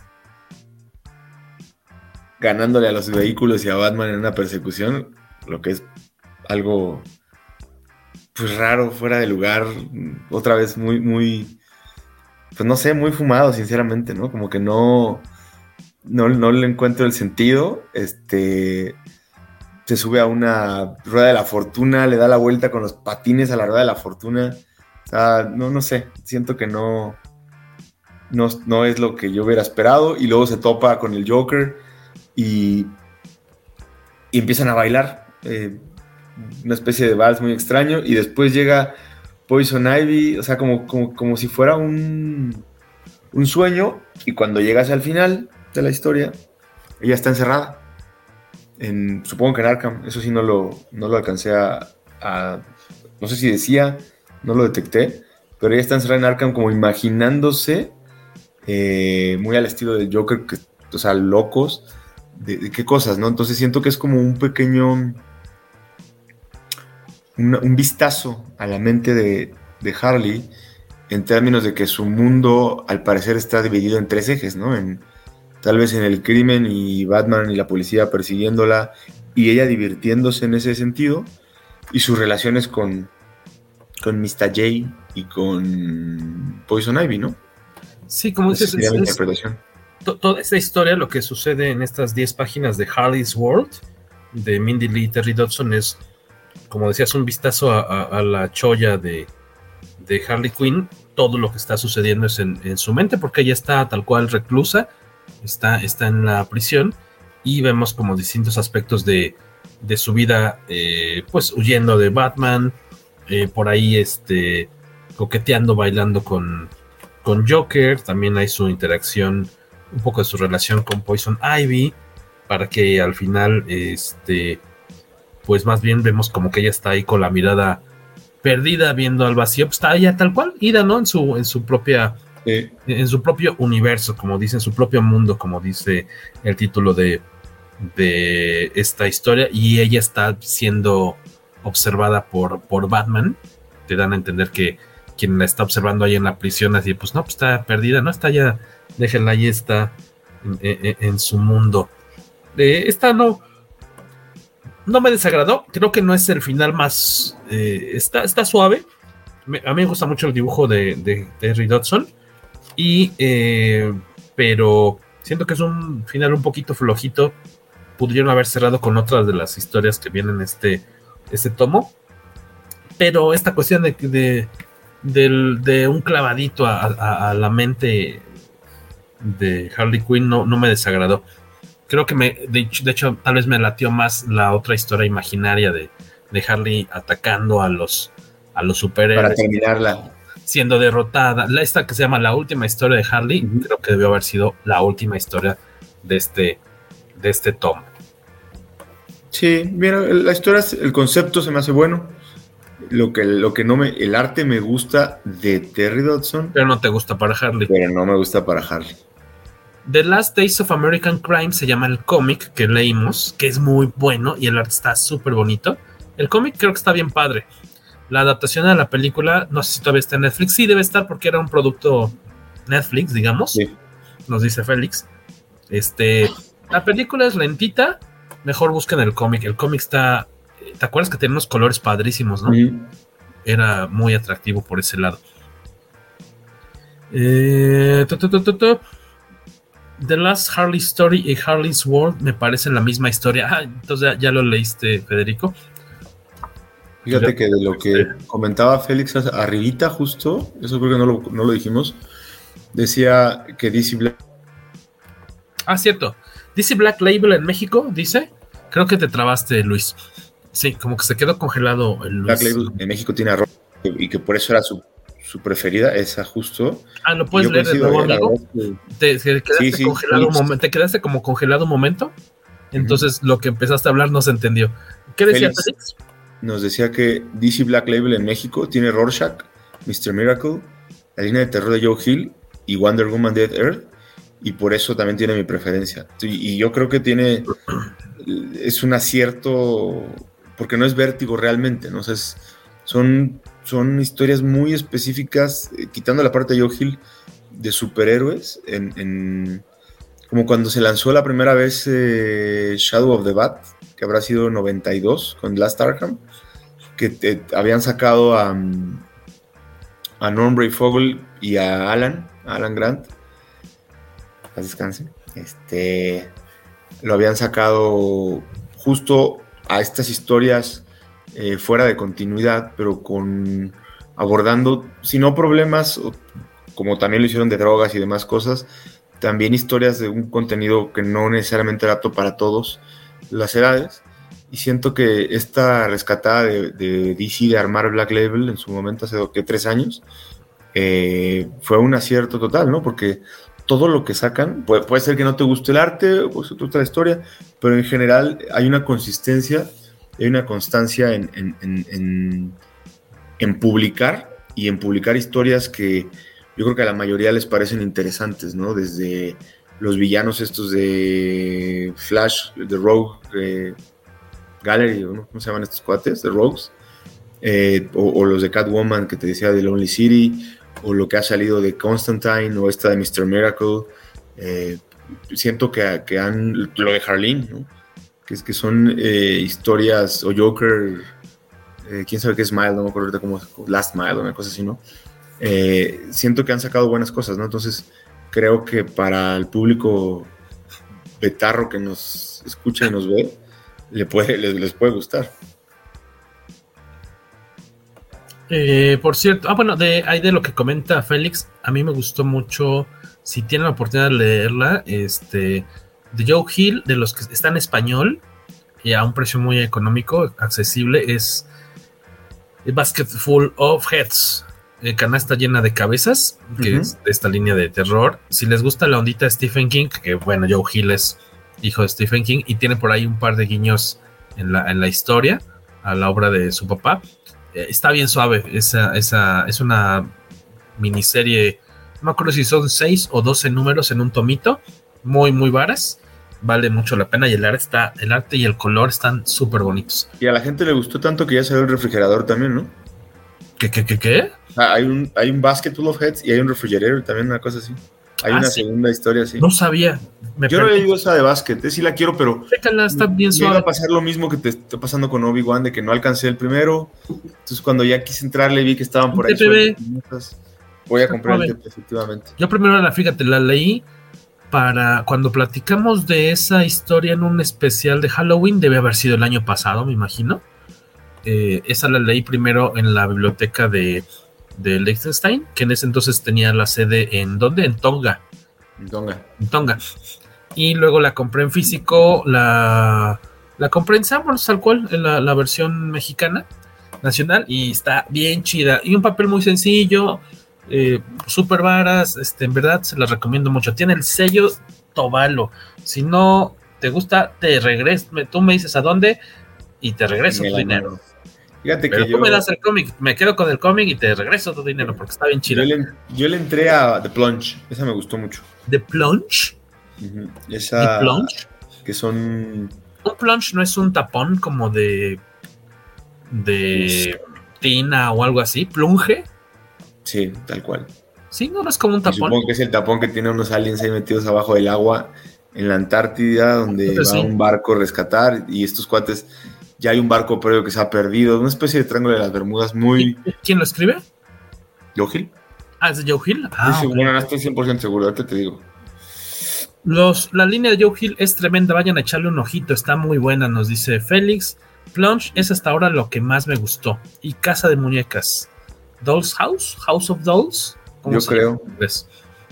Yo de ahí tengo Year One de Superman, tengo The Question, también se me gustó, Las muertes de Big Savage. Esa estuvo. El de Hellblazer que te decía de Rise and Fall también estuvo muy bueno, la verdad. Eh, sí, sí, sí ha habido varias cosas este, muy interesantes en esa línea. ¿eh? Sí, Plunge. Oh, The Plunge. Oye, ya es momento de despedirnos de este programa, que en teoría iba a ser corto porque nada más íbamos a hablar de este tomo. Pero se nos hizo largo, ¿no?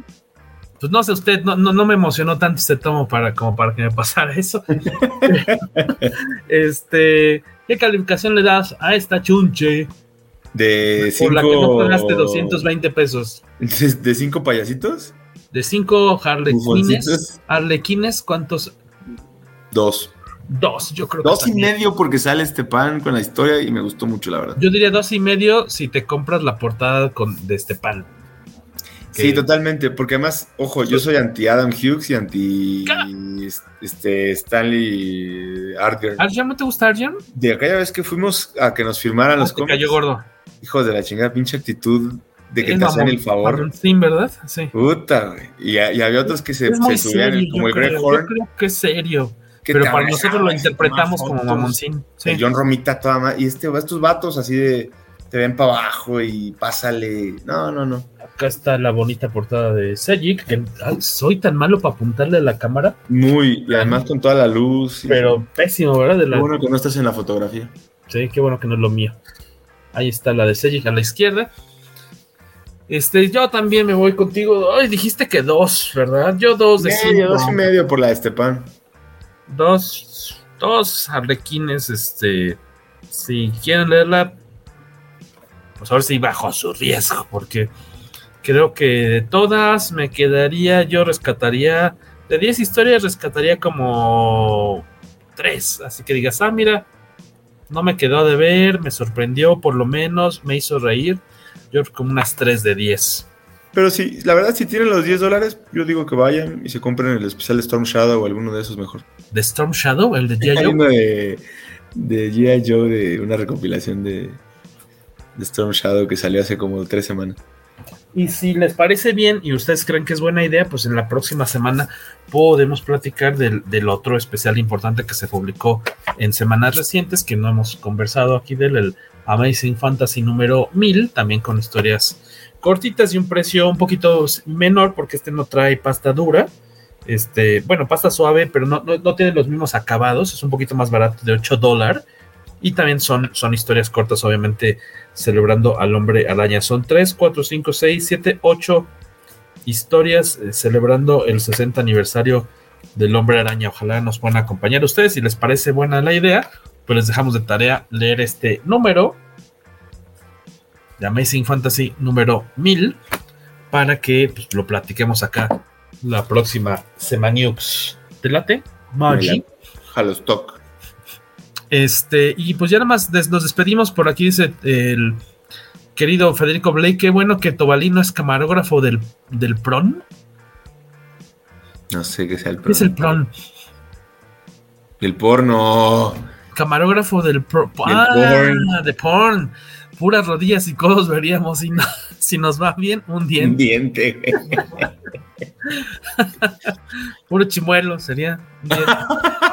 Este, y Félix, el arco actual de eh, Stephanie Phillips lo recomienda mucho, mucho su amigazo Valentín García, dice eh, Félix, buen del buen eh, Vale de la Covacha. Saludos a la cuñada, a la Doc, eh, que anda por ahí, Soleil, Marisol.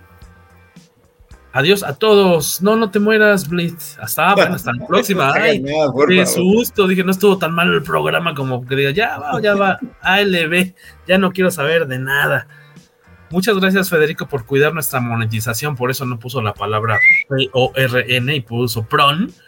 Gracias por cuidarnos para que esto siga generando los miles de pesos mensuales que necesitamos para comprar estos cómics y que no nos duela que cuesten 220 pesos y valgan y solo tres de las 10 historias que incluyen estén buenas. Pero gracias Federico Ble por pensar en nosotros. Nosotros pensaremos en ti.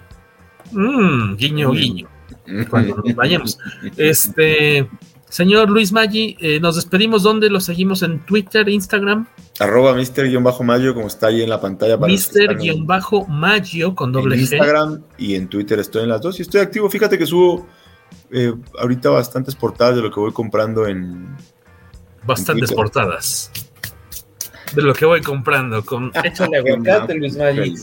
Humildad. O que me regalan, o que me regalan. Humildad, austeridad republicana. Como que las varias, muchas portadas que voy comprando. Mucho material. es que me voy robando de las tiendas.